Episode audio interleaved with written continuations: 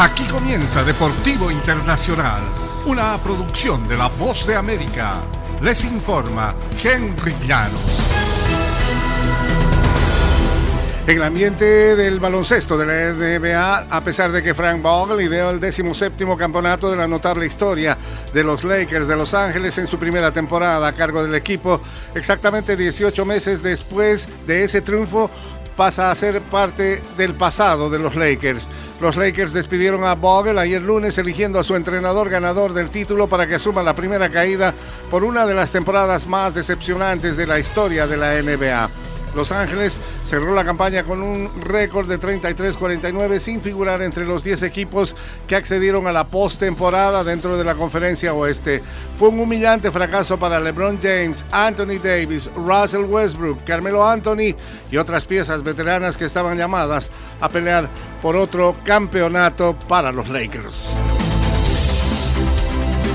Y esta temporada de baloncesto abarcó 174 días y precisó el uso de la mayor cantidad de jugadores en una temporada regular debido a los embates de la pandemia.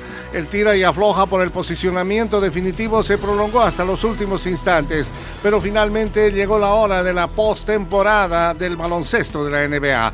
Kyrie Irving puede volver a jugar en casa beneficiado por la modificación de la normativa sobre vacunación que la ciudad de Nueva York ordenó hace unas semanas atrás y que impactará a la puja por el campeonato.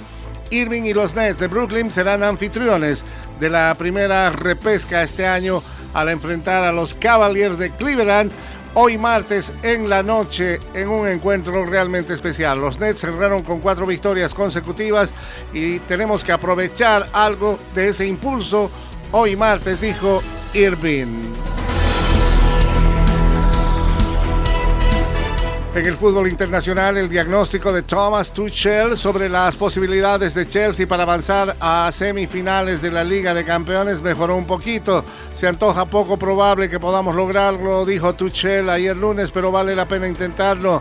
Hace unos cuantos días atrás, Tuchel dio por sentenciada la eliminatoria luego de que el Real Madrid se impuso 3-1 en el choque de ida de los cuartos de final en Stamford Bridge. Un tajante no fue su respuesta a la pregunta sobre si el club de Londres seguía vivo.